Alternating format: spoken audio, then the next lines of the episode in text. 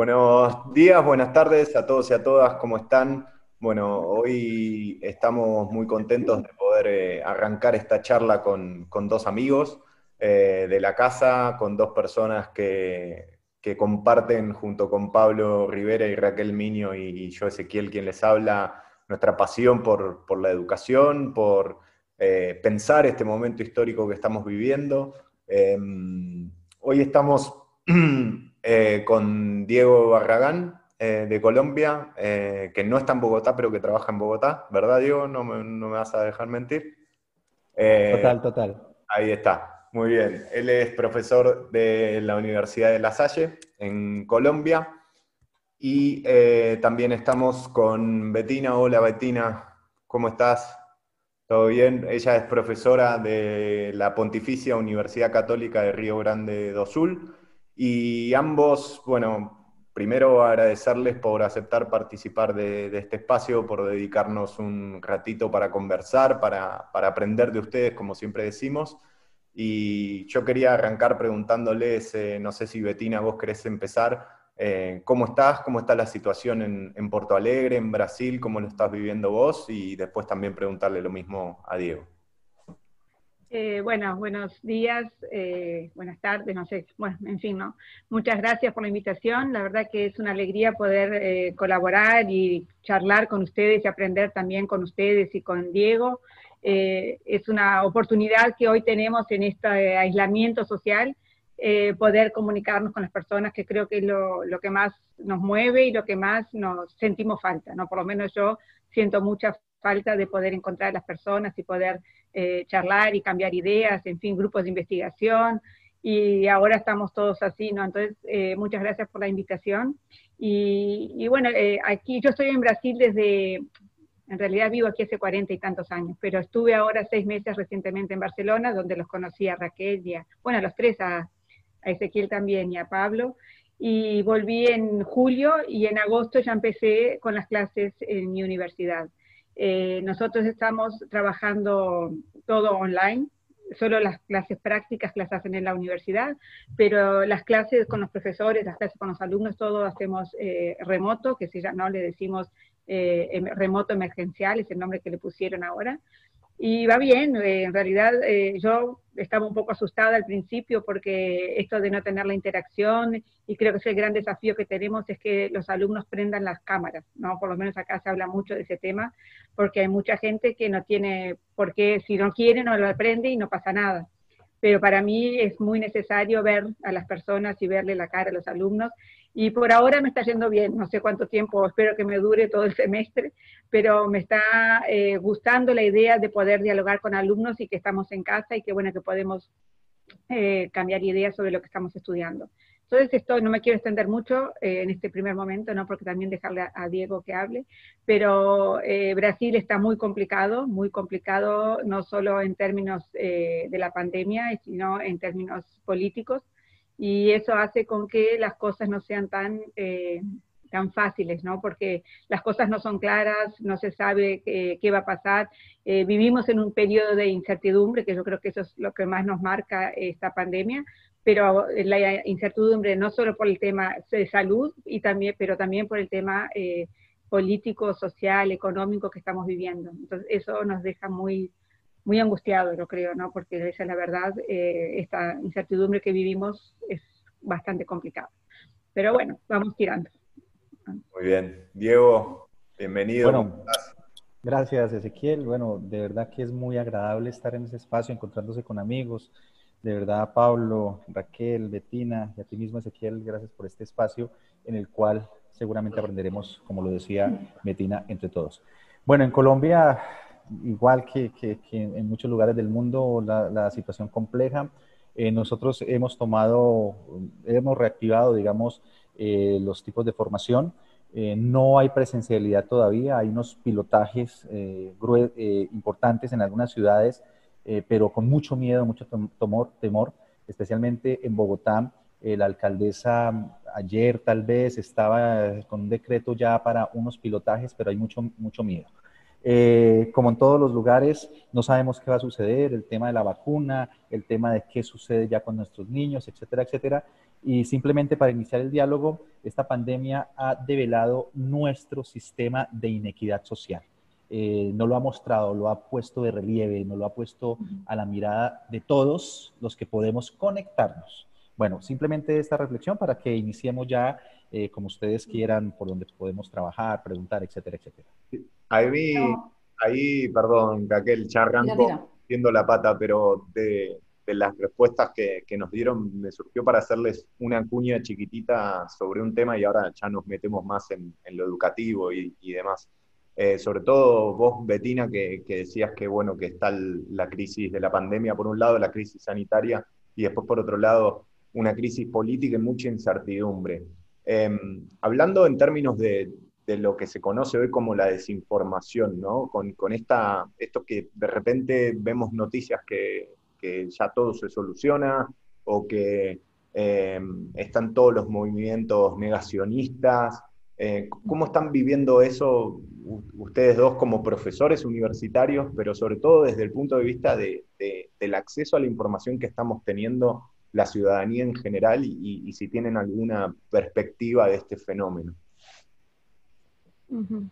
Bueno, aquí en Brasil lo que ahora se está eh, hablando mucho en las redes sociales, en las medias, eh, la televisión, bueno, en todos los lados, la comunicación, es el tema de, las fake news, ¿no? De cómo eso, y en realidad eh, creo que aquí en Brasil, que sigue un poco el modelo norteamericano en el sentido de, eh, de pensar cómo se hicieron presidentes personas como las que fueron elegidas, eh, solo podés pensar que, bueno, que las fake news funcionan y que la gente escuche. Creo que en, relación a esa pregunta que tú estás haciendo, es muy complicado trabajar con todo eso y pensar cómo las, qué es lo que las personas escuchan y qué es lo que creen lo que les dicen. Entonces, eso es un tema muy que te deja realmente, y creo que lo que decía Diego ahora, de la incertidumbre que vivimos, porque a veces no sabemos realmente lo que te dicen si es verdad o no, ¿no? Y eso eh, nos hace quedarnos bastante eh, complicados y en el sentido de, por ejemplo, en la universidad, que es donde, bueno, yo trabajo, con los estudiantes, porque ya son adultos, ¿no? Unos jóvenes adultos, y esas personas se están formando y entonces en dónde esas personas eh, eh, escuchan y qué es lo que ellas creen de lo que escuchan, ¿no? Y entonces eso es una discusión muy complicada, muy complicada porque eh, eso antes eso no es de ahora, por eso digo, el tema, el problema no es de ahora.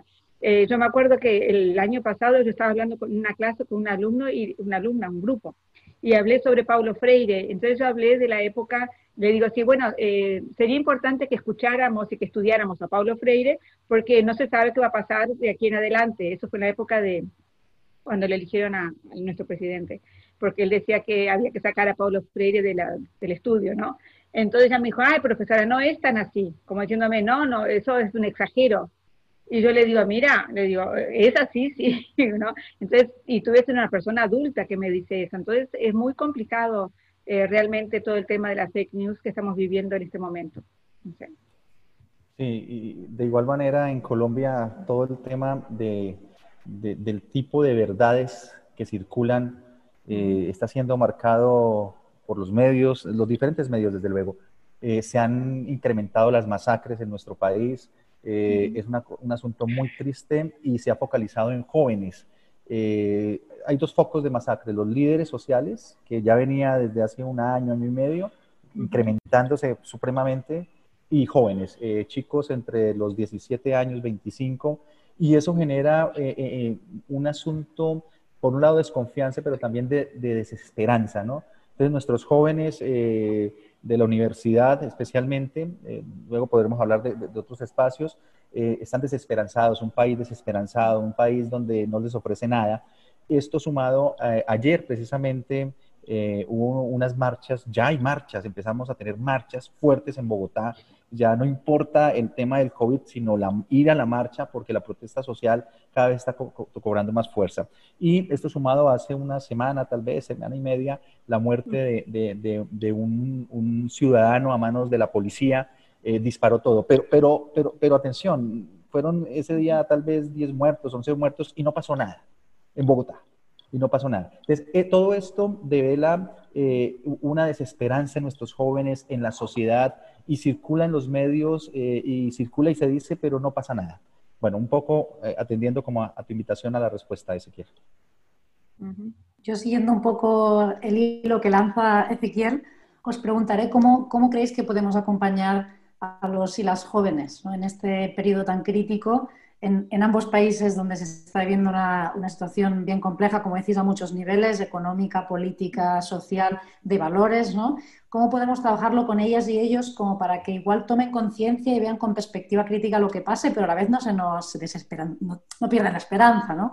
¿Cómo creéis que se puede trabajar con ellas y con ellos? ¿Y tenéis algunas ideas, algunas propuestas?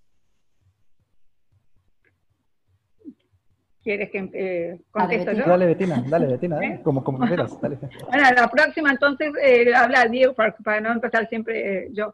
Bueno, yo creo que hay formas, me parece que sí, como educadora tengo que creer que hay formas de, de poder trabajar eso en clases, sin duda. yo creo que una cosa que hoy en día aquí está muy importante, creo que es el nivel internacional, eso que es la internacionalización. Entonces, cuando se trabaja con internacionalización en las universidades, eh, inicialmente se pensaba que era la movilidad académica, era el ir y venir de estudiantes de un lugar a otro, en fin, estudiar. Pero hoy en día, eh, en mi universidad se está trabajando mucho el tema de la internacionalización en casa. O sea, cómo que yo puedo en, mi universidad eh, trabajar de forma internacional. Y creo que experiencias positivas que se hacen en otros países y que hay experiencias que realmente están cambiando y que tienen una formación un poco diferente y mostrarle eso a los estudiantes, yo creo que es algo bastante eh, interesante para poder eh, pensar una de las, sería una de las formas, creo que habría muchas otras, pero me parece esa la primera que me viene a la cabeza, de, que las, las personas puedan eh, de conocer otras experiencias y al mismo tiempo, eh, una cosa que, bueno, para mí es fundamental, que es el diálogo, ¿no? ¿Qué espacio de diálogo yo voy a establecer en mi clase? En que los alumnos y yo podamos eh, dialogar sobre esas experiencias y sobre nuestra experiencia como ciudadanos en este momento aquí en Brasil, ¿no? Entonces creo que esas serían dos eh, cosas que me parece que son fundamentales para pensar cómo podemos hacer un cambio. Pero claro, hay muchas otras cosas también, y le voy a dejar a ver que Diego hable un poco también.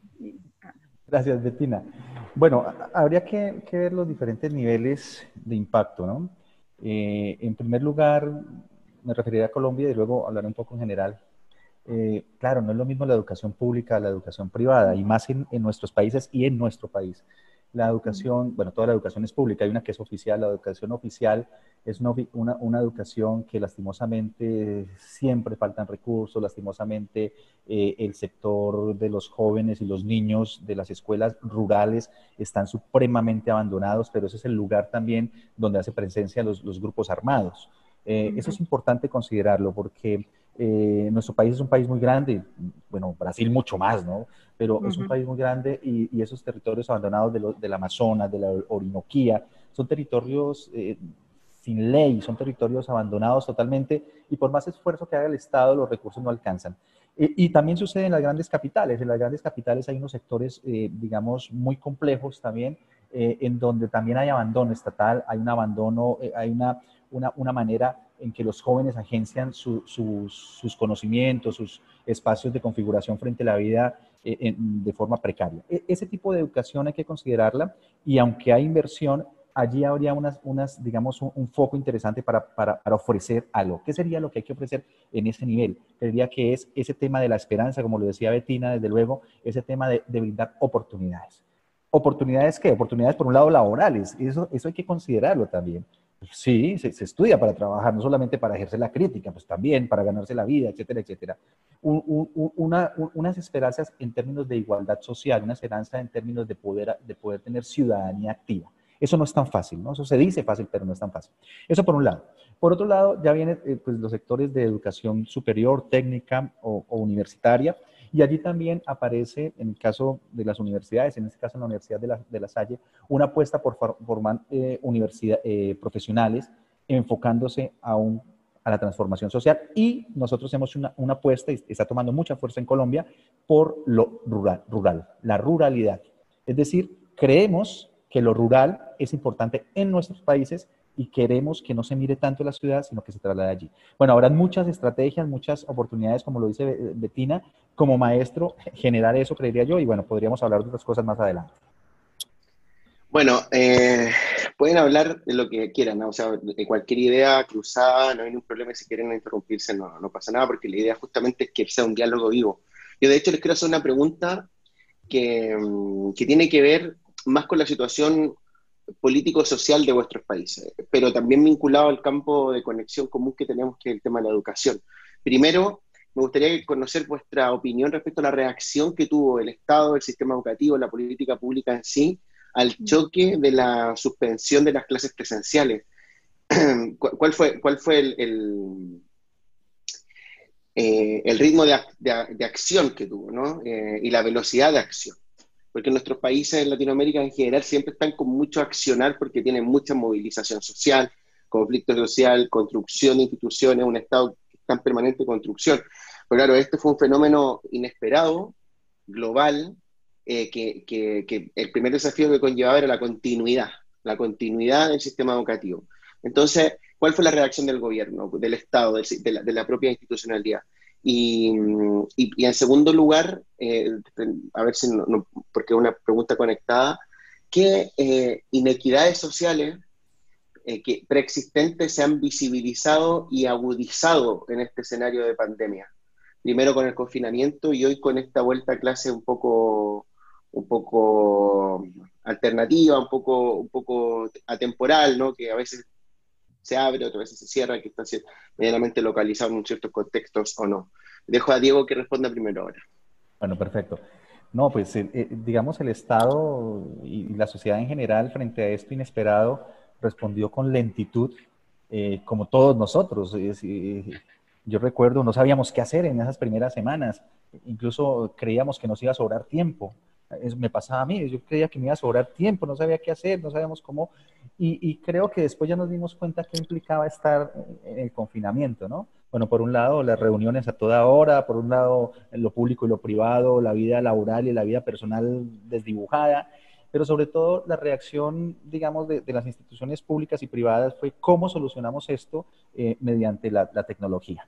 Eh, la adaptabilidad de los profesores, magnífica, pero también desastrosa. La adaptabilidad. A, mí eso me parece complejo porque es como un maestro común y corriente como yo, que había escrito sobre cibercultura, sobre tecnologías y manejaba unas herramientas, ahora me tenía que enfrentar el día a día a mis clases. Y fue complejo para mí, para Diego Barragán. Imagínate los otros que no. Y entonces eh, esa adaptabilidad implicó que la escuela ingresó al hogar y entonces ya tú tienes que apagar la, e, e, la cámara, tienes que apagar el, micrófono, mi hija en la sala, mi hijo al otro lado, yo en clase, y cuando mi hijo hacía educación física, mi hijo de cinco años, mi hija estaba en danzas y, y yo en clase y que hagan silencio. ¿Cómo la escuela entra al hogar? Pero cómo el hogar entra a la escuela. Y entonces yo ya puedo ver qué hace el profesor y eh, cómo, cómo agencia sus clases. Y creo que ya apareció todo este tema del ejercicio del poder del maestro. A mí eso me parece que es una ruta interesante para pensar. E, e, e, eso por, un lado. Por otro lado, eh, claro, mientras nos adaptamos, hemos ido reflexionando eh, con el día a día y poco a poco eh, la, pregunta es qué tipo de experiencia, la pregunta empieza a ser qué tipo de experiencia educativa se genera aquí con los que nos podemos conectar, porque el grueso de la población no se puede conectar, el grueso de la población eh, tiene que todavía recurrir a guías, eh, tiene, hay profesores en lo rural que van y visitan sus niños. Entonces, digamos que Pablo, e, esa adaptación nos ha implicado ensayo-error, ensayo-error, y por eso, con ese ensayo-error, ahora de cara al regreso, no hay temor, hay terror. ¿Qué sucede? Y la escuela no va a hacer lo mismo, porque además las universidades se dieron cuenta que podía funcionar por aquí y los colegios también. Bueno, dejo ahí para poder seguir hablando y Betina, cuando quieras interrumpir cualquiera y vamos, vamos ahí, como dice diálogo, eh, dice, dice Pablo, en un diálogo vivo. Eh, bueno, en realidad eh, aquí, como recién dijo, es muy grande. Entonces las realidades hay muchas diferencias entre lo que pasó en escuelas o en universidades públicas, privadas, totalmente diferentes. Entonces, por ejemplo, la experiencia que yo eh, tuve de mis compañeros, porque yo no estaba aquí, cuando estaba en marzo yo estaba en, Barcelona, pero yo sé que el viernes cerraron las clases y el miércoles empezaron las clases eh, en sistema remoto. Y ahí realmente es una cuestión bastante complicada porque por un lado eh, la universidad dice que fue todo muy bien, que los profesores llevaron bien las clases, que pocos alumnos abandonaron, Entonces, como que hay una evaluación y eso es muy preocupante con el tema de que, bueno, ahora las universidades, lo que tú comentaste recién, las universidades ahora están viendo que de repente se puede dar clase así y en vez de darle clase yo a 30 alumnos, le voy a dar a 120. Y, y eso es una cosa muy, muy complicada porque ahí es educación a distancia, no es enseñanza remota, emergencial, no como lo dices, es otra cosa y ahí tiene que tener otros elementos para poder ser de, de calidad. No es que yo diga que no se, la educación a distancia sea totalmente de eh, mala calidad, no, se puede hacer, pero hay que tener otros elementos y otras formas de organizar todo esto. Entonces es un tema muy complicado, por un lado. Las escuelas públicas, eh, privadas también eh, pudieron organizarse, ¿no? pero lo que a mí me parece que es muy complicado es que muchos profesores, tanto en la universidad como en las escuelas, ¿qué hacían? Las clases presenciales las pasan eh, a clases eh, aquí eh, grabadas. Y entonces la interacción con los alumnos se, va casi que a 0% del, del trabajo que se hace. Entonces eso es un tema que es muy complicado. Por otro lado, el tema público también, ahí, bueno, es mucho peor me parece porque en realidad se pasaron todo el semestre pasado sin saber qué hacer las plataformas que trataron de utilizar no funcionaron, los profesores no sabían cómo hacerlo, eh, habían familias que, como lo que dice Diego, eh, tenían en la casa cinco o seis personas hablando de una cosa normal, porque hay gente que eh, más a veces no tienen ni casa, bueno, en fin, y gente que no tiene celulares y no tienen ordenadores para poder... Entonces es muy, muy complicado todo este tema. Ahora justo yo estaba hablando con, yo tengo una orientanda mía de doctorado que ella trabaja en una escuela municipal y me estaba diciendo que van a volver ahora, pero lo que me pareció interesante, que dice que ayer tuvieron reunión con la dirección de la escuela, los alumnos que van a volver primero son los de educación infantil y em, en función de la alimentación. Entonces vuelven a la escuela para poder comer, no vuelven a la escuela para poder aprender. Lo que por un lado dices, bueno, en una situación como la que estamos viviendo está bien, y yo creo que si vamos a la pirámide de, Maslow, que dice que lo primero es la parte ¿no? de la persona estar bien alimentada, obvio que eso es lo, que tienen que hacer, pero es muy complicado pensar que los alumnos van a volver a la, a la, escuela más por el tema de la comida que por el tema de lo que la escuela le puede ofrecer en términos de, de formación y bueno, de aprendizaje. Y, y, están, están en eso, están ahora viendo para volver el lunes que viene. ¿No? las escuelas públicas municipales, porque también eso pasa aquí en Brasil, que es diferente lo que eh, se dice el gobierno federal, que es lo que dice eh, el, alcalde y que es lo que dice el gobernador del estado. Y cada uno dice una cosa y por eso que eso es muy, muy difícil de que los profesores, la gestión de las escuelas puedan eh, tener una gestión coherente porque realmente tienen mucha dificultad de entender qué es lo que tienen que hacer. ¿no? Entonces, por ejemplo, eh, aquí en Porto Alegre dicen, bueno, eh, cuando se pase a la bandera naranja empiezan las clases, pero todavía estamos en la roja. Entonces, eh, es como todo muy inseguro. Por otro lado, en la universidad donde yo trabajo, este, el viernes nos dijeron que hasta este, este año no volvemos más. Y eso por un lado te da una tranquilidad. A mí me parece que está bien que lo hayan dicho, porque no estamos en esa inseguridad de qué es lo que va a pasar, si volvemos, porque es muy diferente tú preparar una clase eh, a, distancia o preparar una clase que la vas a dar presencial. Obviamente es muy diferente. Y los profesores, claro, estábamos muy inseguros porque decimos, bueno, ¿hasta cuándo vamos a hacer remoto y hasta cuándo? Y ahora ya no. Ahora, bueno, hasta este año vamos a terminar el curso así, porque en realidad eso es otra cosa. Aquí el curso está terminando. Estamos en septiembre, tenemos octubre, noviembre, y en, en, España ya es diferente, ¿no? Están empezando, ¿no? Entonces eso también cambia un poco. Y fue lo que pasó en marzo. En marzo en España estaban ya a finales, entonces eso hizo con que, bueno, vamos a terminarlo como podamos. Y aquí no, aquí había que hacer algo que tenía que funcionar. Entonces fueron cosas eh, muy diferentes en varios sentidos. Yo, quisiera agregar, Bettina, esto que tú dices, eh, eh, en Colombia sucede también, y antes de la pandemia también sucedía que muchos de los chicos iban a, en, escuelas, iban por su, su, su, refrigerio, llamamos aquí, por su almuerzo. Claro, y, era y, uno miraba, uno veía y era la única opción que tenían de alimentación. En el mismo Bogotá, etcétera, etcétera. Ahora está sucediendo algo similar, porque además los chicos confinados y los papás tienen que salir a trabajar. Eso por un lado. Y por otro lado hay también algo de lo que no se habla y es la escuela privada y la clase media, una clase media que puede pagar esa escuela privada pero que además no tienen cómo pagarla en este momento.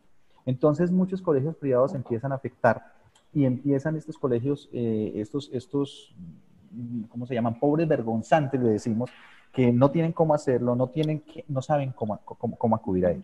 Pero hay una cosa a la que me quiero referir y es, ¿qué puede uno aprender más de, de los dos países? O sea, más allá de los dos países, ¿qué, qué inequidades sociales están apareciendo? ¿Por qué? Eh, casualmente hace como tres días, eh, en el inicio de curso eh, de la Universidad Complutense de Madrid, hubo una, una, una, charla excelente, Ramón Rodríguez creo que es sobre el tiempo, pero habló el representante de los estudiantes, les recomiendo que lo vean, habló el representante de los estudiantes, tiene un nombre de esos que les gustan dar a ustedes los españoles, unos nombres todos todo raros, Raquel, y entonces este estudiante dijo, no son buenos días, arrancó así, no son buenos días. Digo, porque nos estamos regresando con el temor de que no sabemos qué hacer. Estamos regresando con la posibilidad de contagiarnos en el transporte público y todo lo que mencionó allí, pues yo lo traía para, para Colombia y decía, pues es lo mismo que vive mi estudiante, mi profesor, con características diferentes, con condiciones diferentes, pero con todo el riesgo y con toda la incertidumbre de lo que significa la formación. Quería simplemente agregar eso eh, para, para, ver también cómo aprendemos de manera global sobre el confinamiento y especialmente como maestros eh, qué hacer al enfrentarme con el estudiante que no puede llegar, el estudiante que me escribe, no tengo internet, y, y duda uno y dice, cierto, no cierto, creamos, o, o, qué hacemos con eso como experiencia educativa y, y práctica. Claro, sí, súper interesante eso, Diego, que marcás. Eh, me gustaría preguntarles a nivel, a nivel reflexivo, quizás a nivel contextual, cuáles son sus impresiones respecto, bueno, nosotros este ciclo de charlas lo llamábamos eh, charlas COVID en la primera temporada y en esta segunda temporada, después de, más de 45 diálogos, si se escucha de fondo es que se largó a llover fuerte acá, ¿eh? pero bueno, sigo. Eh, renombramos el ciclo educar con sentido, ¿no? Porque la palabra del sentido de la educación salió en la gran mayoría de nuestros eh, diálogos, ¿no? Entonces, quizás preguntarles un poquito alguna reflexión desde ese lugar, ¿no? Eh, ¿De qué piensan respecto al sentido de la educación? ¿Cómo se vio, si se vio afectada con, esta pandemia, si se vio revalorizada? Eh, ¿cómo, ven que, que, podríamos llegar a salir? después de esta gran crisis que estamos transitando, con todos los matices, con toda la desigualdad que hay, pero a nivel general, si ustedes tienen alguna impresión de, desde ese lugar, si la escuela y la universidad, si el hecho de aprender eh, cobró relevancia, eh, o, si sienten que no, eh, si sienten que el sistema educativo simplemente fue puesto en foco junto con, el tema sanitario por, por la mera circunstancia de la pandemia y ya después cuando vuelva la, entre comillas, normalidad, nos olvidaremos de todo. ¿Lo ven en ese sentido como una oportunidad de poder eh, refundar el sentido de la educación, sobre todo desde el punto de vista del estudiantado? Eh, no sé si querés arrancar vos, Diego, o, o Betina, como quieran. Bueno. bueno, Betina, dale, dale, si quieres. Eh, en realidad, eh, esa, cuando yo vi que cambiaron, porque yo escuché muchos de, de las charlas que ustedes estaban proponiendo, ya los había escuchado con otras personas, y cuando vi que cambiaron el nombre y que me invitaron ahora a participar, yo era lo primero que iba a decir, al final no lo dije, pero era que me había gustado muchísimo el, el nombre que le pusieron, porque tiene todo el sentido realmente eh, pensar en educar con sentido, ¿no? Y, eso es muy importante porque creo que repensar la escuela es algo que se viene haciendo hace mucho tiempo, no es de hoy que se repiensa cómo ser una escuela mejor, ¿no?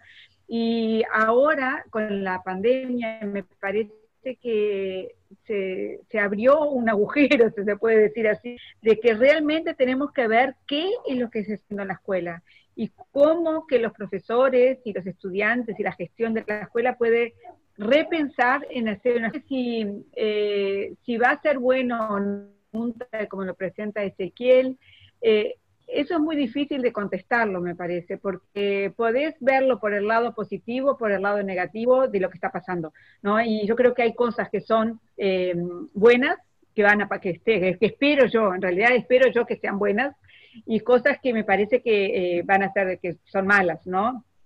Pero eh, lo que yo veo de positivo, yo hice una investigación, pues eso fue interesante, al principio, en, abril, finales de abril, inicio de mayo, hicimos un cuestionario con mis alumnos de aquí, de mi grupo de investigación, y le mandamos a, eh, respondieron 220 profesores.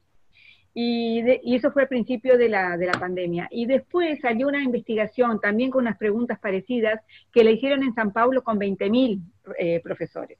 ¿No? Entonces le preguntábamos qué es lo que ellos habían aprendido, qué es lo que, cuáles eran los mayores desafíos. Y ellos colocaban que como el mayor desafío era profesional y era en términos tecnológicos. Y yo creo que ahora, pasando todo, que ya se pasó todo el, semestre, eh, yo veo que eso es una cosa positiva que está pasando, que, por ejemplo, los profesores que contestaron a, los 20.000 profesores de San Paulo, contestaron que ellos eh, se sentían, 70% se sentían más eh, seguros en trabajar con tecnologías digitales en sus clases. Y eso es algo muy positivo. Yo no es que vaya a defender decir, no, las tecnologías digitales, eh, yo sé que no, no, van a salvar el mundo, obviamente, ¿no? Pero eh, es muy importante que se utilicen en las clases y quien trabaja con informática educativa hace muchos años sabe de la importancia que tiene trabajar con tecnologías digitales en la clase como una herramienta más. ¿no? Que eso quede, quede claro. Pero me parece que ahora, eh, y los profesores en la universidad, está siendo muy, muy positivo eso, porque estamos viendo cómo los profesores, lo veo mis compañeros, están eh, aprendiendo cosas nuevas de cómo hacerlo que antes no, no tenían ni idea y no tenían ni ganas. Y ahora eh, le están teniendo que hacerlo. Entonces creo que en ese sentido son cosas positivas que están pasando. Creo que es una oportunidad que tenemos. Y en realidad esa oportunidad tenemos que saber cómo la vamos a llevar para poder tener una educación de más calidad.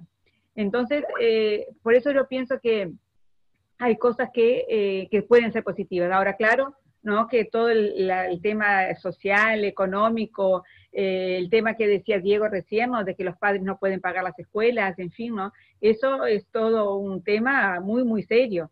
Entonces, bueno, ¿cómo podemos hacer para que la escuela pueda acoger a esos estudiantes y, al mismo tiempo hacer un trabajo que sea interesante para ellos, ¿no? Que, se, que estudien cosas que les interesa, que les interesa, ¿no? Entonces, en fin, algo para pensar un poco. Ahora, Diego.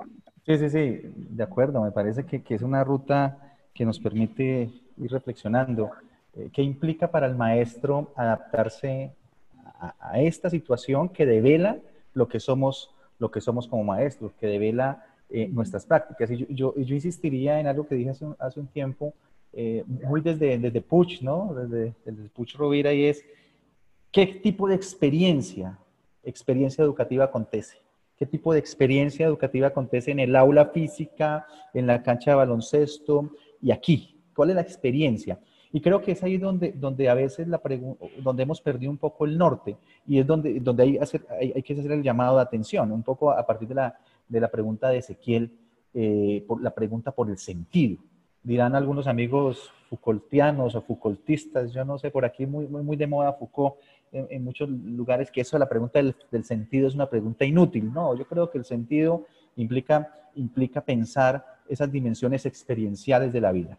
Y en ese orden de ideas, eh, retomando algo que decía Betina, eh, los profesores en general nos hemos enfrentado a diseñar nuevas, nuevas entradas para generar esas experiencias.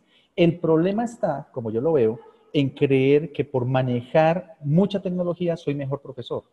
Yo creo que ese no es el centro. El centro es, yo puedo manejar esta cámara y moverme con cosas muy básicas y generar una experiencia eficaz y puedo tener los grandes software y también generar una experiencia, eh, experiencia eficaz.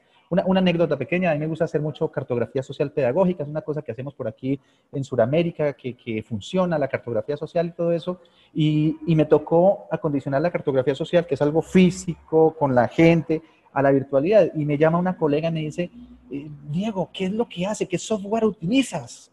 Y yo le dije, no, pues yo utilizo el software, defiéndase como pueda. ¿Cómo así? Yo, sí, confiar en que el estudiante puede. Claro, estoy hablando de estudiantes de maestría especialmente, maestrías, algunos de pregrado, confiar que el estudiante puede. Entonces, solucione un problema, pónganle un reto y terminan haciéndolo en PowerPoint o en Word, simplemente haciendo cosas muy interesantes y muy bonitas. Entonces, yo insistiría, Ezequiel, a partir de la pregunta y es eh, el sentido de lo que hacemos más allá de la herramienta, porque es que yo también puedo tener eh, solamente un tablero y ser excelente, y no necesito, o, no tener todas las posibilidades. Claro, en estas condiciones de aprendizaje remoto, que no necesariamente es educación virtual, sí se necesitan herramientas robustas, robustas, software eh, bien sólidos que permitan la conectividad, eh, eh, buen Wi-Fi, Wi-Fi, como dicen ustedes, todo eso, pero eso no lo tiene todo el mundo. Y ahí empieza a generarse la inequidad, tanto para estudiante como para profesor. Última anécdota, un gran amigo mío, creador y, líder en la educación a distancia en Colombia, un señor de más de 60 años, que trabajaba ya pensionado, pero trabajaba por tener sus clases. Y este semestre trabaja conmigo, eh, eh, nosotros le dimos profesor de cátedra, allí es profesor asociado, creo que es, el que no tiene un contrato eh, asociado de ustedes. Y este semestre dijo, yo no puedo con eso. Yo no puedo, yo no puedo, yo tengo que ser honesto, yo no puedo con eso. Un profesor ya con, digo, yo no me voy a poner a esas, alturas de mi vida a, hacer todas estas cosas. Yo no aguanto que prendan la cámara, que no. Entonces aparece también la inequidad para el maestro cuál es el sentido de la docencia. Y aparece una, una pregunta bonita, creería yo, Ezequiel, y es, entonces esto nos ha hecho pensar al maestro cuál es el sentido de mi profesión, de lo que yo soy. Bueno, digo esas cositas ahí como para que sigamos el diálogo. Bueno, eh, Raquel, querías comentar algo, dale. No, sigue, sigue tú. Eh, es que yo voy a abrir otra línea, por eso si querés comentar un poco de esto. Bueno, entonces si les pregunto una, una última, una última duda sobre este tema o pregunta si, si estuviera en sus manos, ¿qué cambiarían del, sistema educativo? Si ustedes pudieran decidir qué les parecería lo más importante para cambiar en estos momentos en Colombia y en Brasil, en términos de que justo la educación tenga sentido, pero para todos y para todas, y que permita que, pues como dijiste antes también, Diego, que todos y todas puedan tener oportunidades para la vida, ¿no? Para tener una vida digna, para tener una buena vida. ¿Qué cambiaría? Voy a arrancar yo, ¿no? Bueno, eh, eh, me arriesgo mucho porque, porque además en Colombia se está volviendo muy peligroso hablar, ¿no? Eh, estamos en un giro a la derecha muy fuerte, con incluso amenazas directas. Estamos mirando tus redes sociales, estamos mirando lo que aparece, todo eso. pero bueno, con todo eso hay que decirlo. el problema central en, nuestros países, en mi, en, mi país, es el tema de la corrupción. ¿Qué cambiará yo? eso. una formación ética en todos los niveles, una formación eh, pero, pero siempre ha existido, ¿no? Es decir, necesidad de formación ética, etcétera, etcétera, eso por un lado. Segundo, e, esa mirada instrumental de la educación. Eh, los que hemos tenido la posibilidad de trabajar con los ministerios, con el Ministerio de Educación o los diferentes ministerios o secretarías de educación que son, digamos, las, eh, las regionales como tal, uno siempre encuentra gente, personas bien intencionadas. Es decir, cuando uno habla con los que diseñan política pública, son personas bien intencionadas, quieren hacerlo bien, o sea, y cuando uno dialoga y todo, el tema es el enfoque educativo que aparece. Eh, tenemos un dicho por aquí y es, de buenas intenciones está empedrado el camino al infierno, para decir que esas buenas intenciones no necesariamente son las mejores. ¿sí? E, entonces aparecería ese enfoque instrumental, ese enfoque instrumental de la educación que prima desde las políticas internacionales, etcétera, etcétera. Entonces, Raquel, yo diría eso, un enfoque de formación ética, un enfoque más pensado eh, eh, en qué significaría esto para cuidar los recursos públicos, para cuidar los bienes públicos, etcétera, etcétera, y esa mirada instrumental de la educación, que, yo le cambiaría eso. Y bueno, eso implicaría una renovación de 200 años, pero bueno, por algo se empieza. Buenísimo, podemos empezar por ahí. Tetina, en, Brasil, hoy tienes el, micrófono apagado. Eh, la verdad que es una pregunta que cuando la hiciste me quedé así, realmente es, eh, ¿qué soñamos? ¿no? Y yo eh, el año pasado hice un proyecto con mis alumnos que estaban entrando en la universidad que tenían que hacer un proyecto sobre cómo sería la escuela de los sueños de ellos, Que la escuela soñada, ¿cómo sería? Y es un poco la pregunta que estás haciéndonos a nosotros ahora también, eh, en qué soñamos cuando pensamos en algo de, que nos gustaría y que nos sentiríamos eh, orgullosos de ser educadores, en fin, ¿no?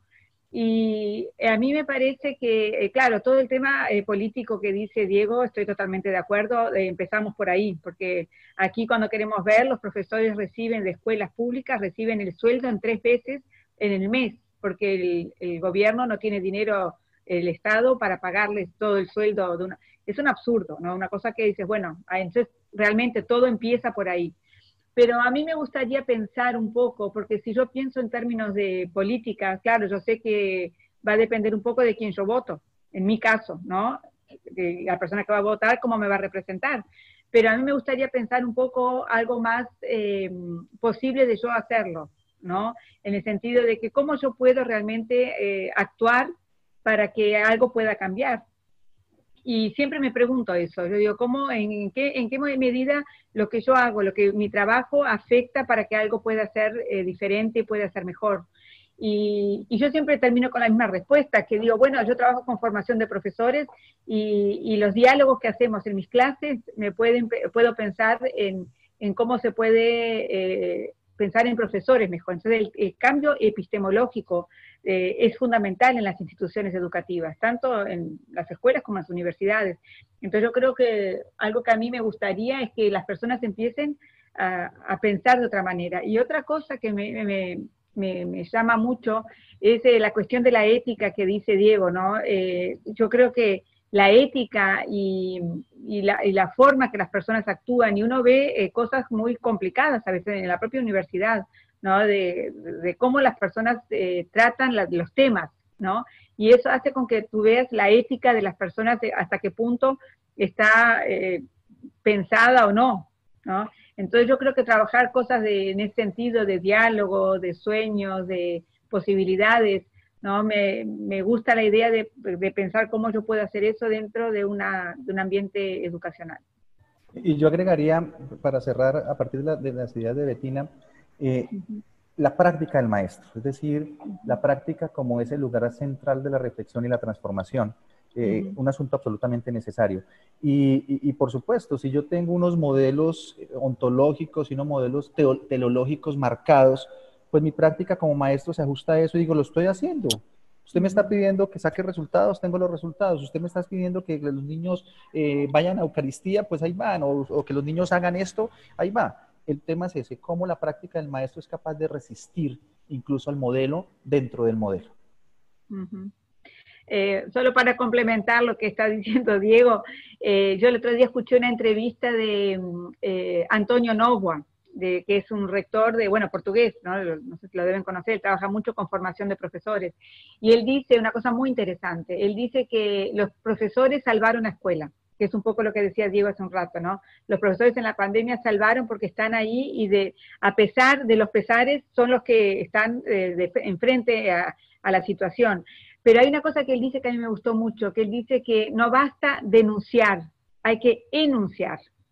Y en ese enunciado está el tema de la ética, ¿no? Y de la acción. Entonces, ¿cómo actuamos para enunciar cosas que nos parecen que son importantes para la formación y para la educación de las personas. Entonces, a mí me gusta mucho, me gustó esa idea de decir de el denunciar, porque muchas veces la educación y en, en términos universitarios, investigaciones, eh, hacemos muchas denuncias, ah, esto está así, está pasado, bueno, por, por esto, por aquello, pero bueno, pero a partir de eso no, no, no es suficiente. Entonces, ¿qué enunciamos a partir de lo que denunciamos?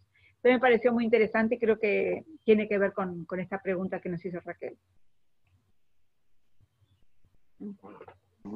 Yo, un poco haciendo un ejercicio de, de utilizar todo y darle valor a todo lo interesante que han dicho y también en, consciente de que la pregunta que yo iba a hacer ya está en el frame, en el marco de lo que pregunta Raquel, ¿no? que evidentemente es la pregunta, más en una época que pareciera ser que se abría este escenario de, de, una nueva ventana de oportunidad, ¿no? una nueva oportunidad de construir una educación diferente.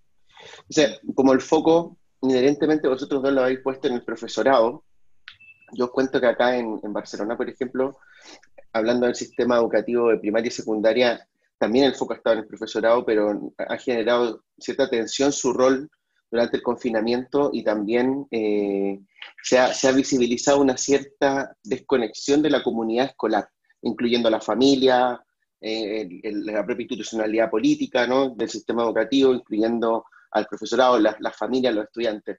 Desde luego esto porque porque estamos en presencia de una, de una pandemia, un hecho, un hecho que, que tampoco es común, ¿no? Y, evidentemente la comunidad educativa está conformada por personas, por seres humanos, ¿no? Entonces, nuestras reacciones de miedo, o sea, no es que el profesorado no pudiera tener miedo al contagio, evidentemente lo tiene, ¿no? No es que eh, los padres y las madres eh, no pudieran poner como prioridad el hecho de que si los niños no van a la escuela no pueden trabajar, porque es una realidad que el sistema capitalista construido en general así en todo el mundo, en nuestra propia organización de vida. Entonces, me gustaría saber en vuestros países cómo ha estado esta relación de la comunidad educativa en general, ¿no? ¿Ha, habido una especie de, de, foco hacia o en contra? a Raquel no le gusta cuando digo en contra porque suena un poco bestia, pero en realidad, no sé si necesariamente en contra, pero había una tensión contra o hacia el profesorado, por ejemplo. ¿Ha habido una implicación mayor de la familia? Acá se están viendo algunos ejercicios, por ejemplo, que, que, que se rescatan dentro de cosas positivas que que todo este hecho ha favorecido una implicación mayor de las familias en la escuela, algo que estaba un poco desconectado. Eh, yo como padre incluso lo he experimentado, ¿no? O sea, yo llevaba dos años súper tranqui con mi hijo en la escuela pública del barrio y, descansaba en eso, con esta realidad, la verdad es que me he implicado yo, mi pareja, nuestro amigo, nuestra amiga, nuestra gente del barrio, pero también es una cosa que, ha pasado en, en, general. Sabiendo las particularidades que tiene Latinoamérica y Sudamérica sobre, qué gira en torno a la escuela, me gustaría que me hablaran de eso, cómo se ha vivido esto en vuestros países. Se ya sé que lo han mencionado inherentemente en vuestro discurso, eh, se ha revalorizado el rol de, la propia escuela, de la escuela pública como tal, se ha, se ha cohesionado la comunidad educativa, se ha dispersado, ¿cómo lo apreciáis?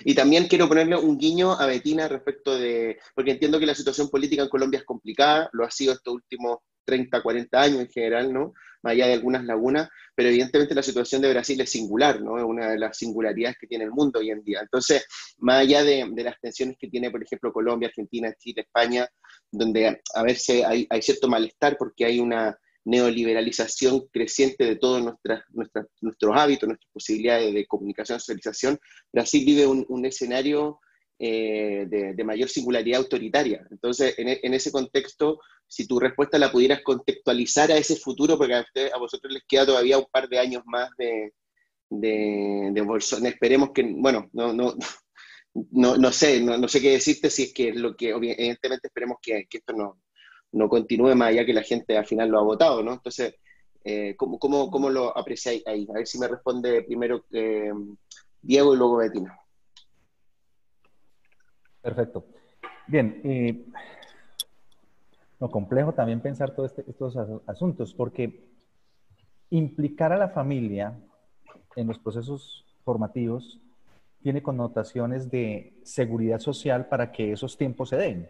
Y finalmente el tiempo está, está, se lo están cobrando a la misma familia, claro, por el mismo esquema. Entonces, eh, yo mismo lo, lo, lo, lo, sufro así, o sea, muy, muy bien acompañar a mis dos hijos bueno, mi hija no quiere saber mucho de filosofía cuando, cuando me pongo a hablar con ella, qué sé yo, pero mi hijo pequeño, acompañarlo está bien, pero eso me implica correr para la reunión, correr para lo otro, y finalmente mi pareja es, quien termina eh, con toda la carga. Eh, hay de estos grupos de WhatsApp de los padres de familia del curso de mi hijo, que eso es lo, más terrible que hay, porque alguien se acuerda, falta tal tarea, no sé qué, es una cosa compleja, pero el viernes, todos dicen, llegó el viernes llegó el viernes, o sea, mañana no hay clase. Claro, es el asunto de la carga eh, al padre de familia porque no es una, no es una como lo sentimos nosotros, ¿no? Eh, no es un acompañamiento en términos eh, del padre de familia, sino que el padre de familia se tiene que convertir en el pedagogo. Y el pobre profesor también intentando resolver cómo involucra el padre de familia, ¿no? Bueno, eso lo veo digamos, a nivel personal. Pero, ¿qué sucede en las escuelas públicas? ¿Qué sucede en otros lugares donde esos acompañamientos son en soledad, eh, el señor de servicios generales, el, que, el, de, eh, el del transporte público, etcétera, etcétera? Entonces, Pablo, yo sí creo que es una reflexión interesante sobre el papel de la familia, pero cuál ha sido ese rol y eso que se le ha quitado eh, especialmente en términos de la carga que debe asumir el padre de familia de manera obligatoria. Eso nos lleva eh, finalmente a la pregunta, bueno, ¿y qué hacer con el profesor cuando se, se, piensa sus prácticas y cuando, como lo decía hace un tiempo, la escuela se mete a la casa y la casa se mete a la escuela?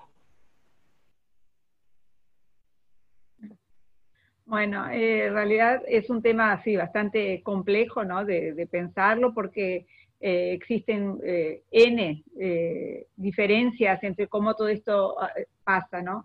Pero hay un tema que, para no hacer repetir, porque creo que estoy de acuerdo bastante con lo que dice Diego y bueno, lo que tú hablaste también, Pablo, pero hay un tema que yo creo que aquí es bastante complicado y que no sé cómo se está resolviendo ese tema, que es el tema de la violencia eh, doméstica, ¿no? Eh, eso es algo que ya pasaba y bueno, y creo que ahora con la pandemia, con toda esta situación que ustedes dos expusieron porque tienen la experiencia de ustedes con niños chicos, yo el mío por suerte tiene 18 años, entonces ya es bastante diferente toda la relación, ¿no? En términos de, escuela y de convivencia, pero con niños pequeños la demanda es, es mucha y yo tengo compañeras y compañeros que tienen hijos pequeños como ustedes, ¿no? Y es muy, muy agobiante porque demanda mucha cosa. Pero el tema es que a veces con gente, nosotros estamos en un nivel universitario, que bueno, tenemos otra formación y eh, funciona de otra manera todo esto.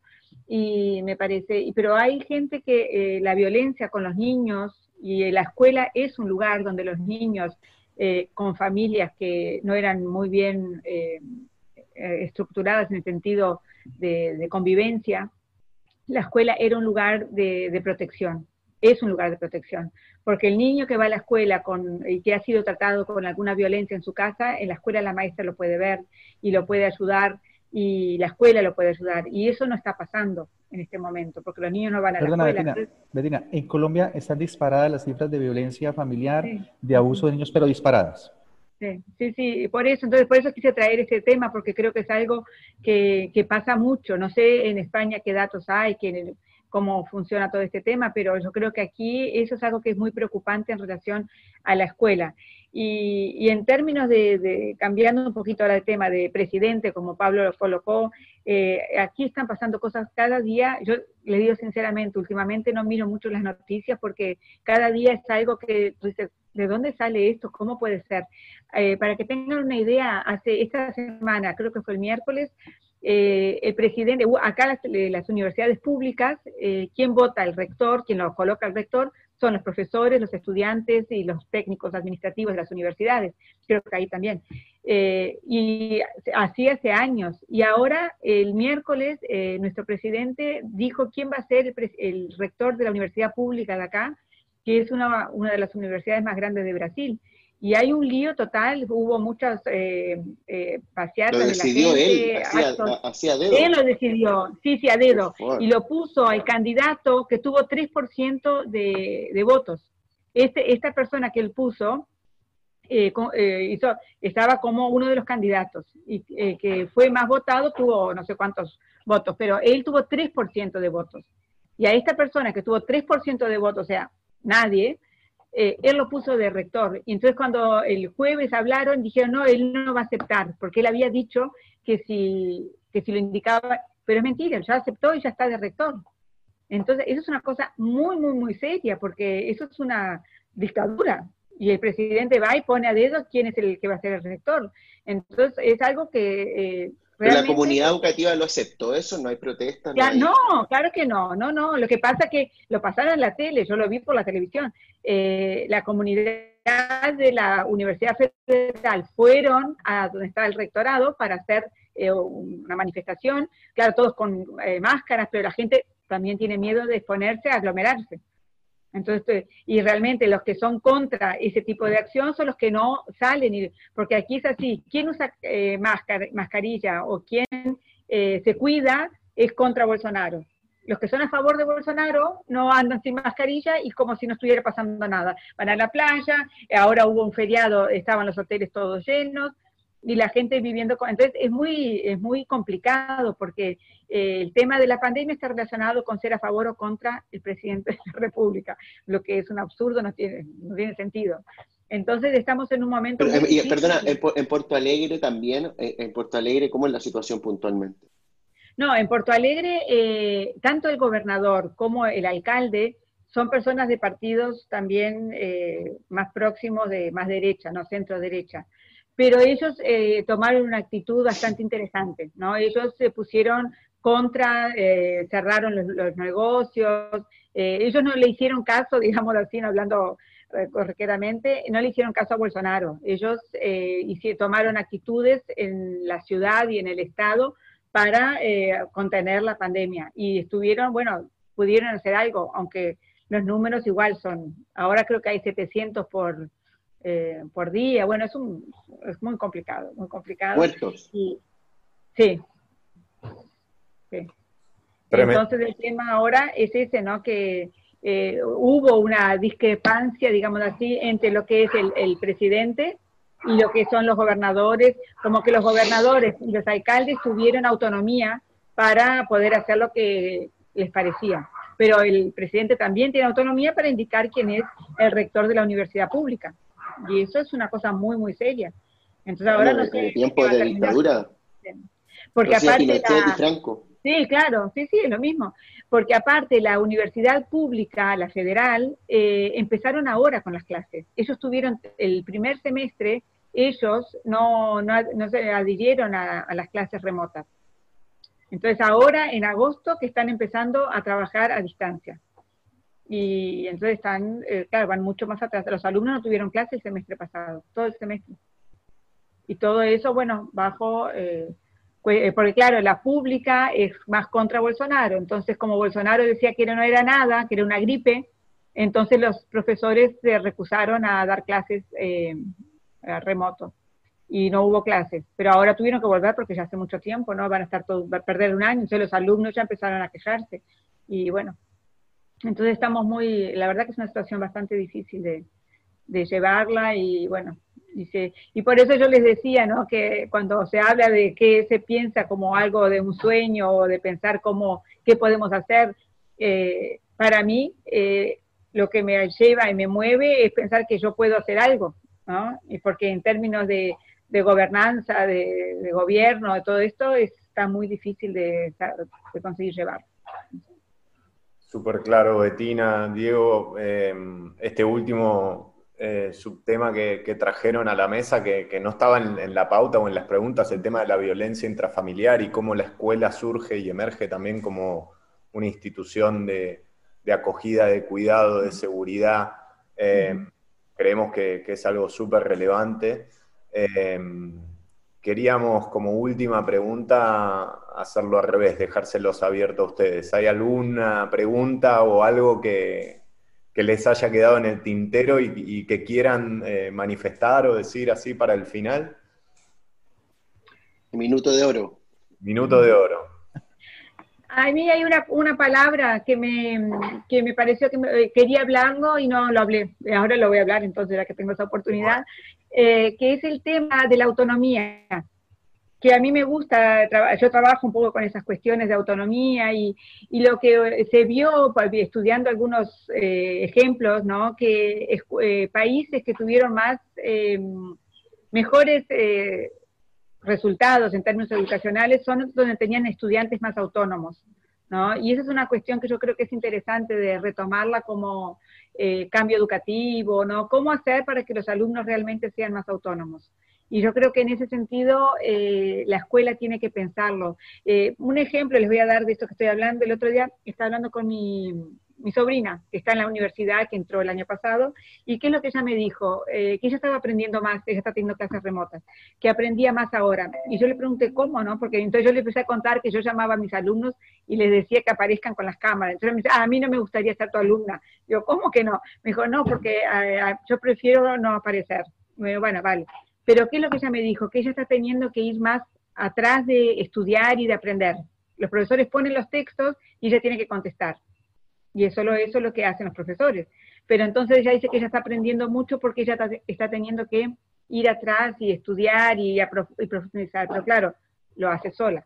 ¿no? Entonces para mí eso es un equívoco, pero eh, la autonomía me parece que se está eh, promoviendo de alguna manera en algunos tipos de clases.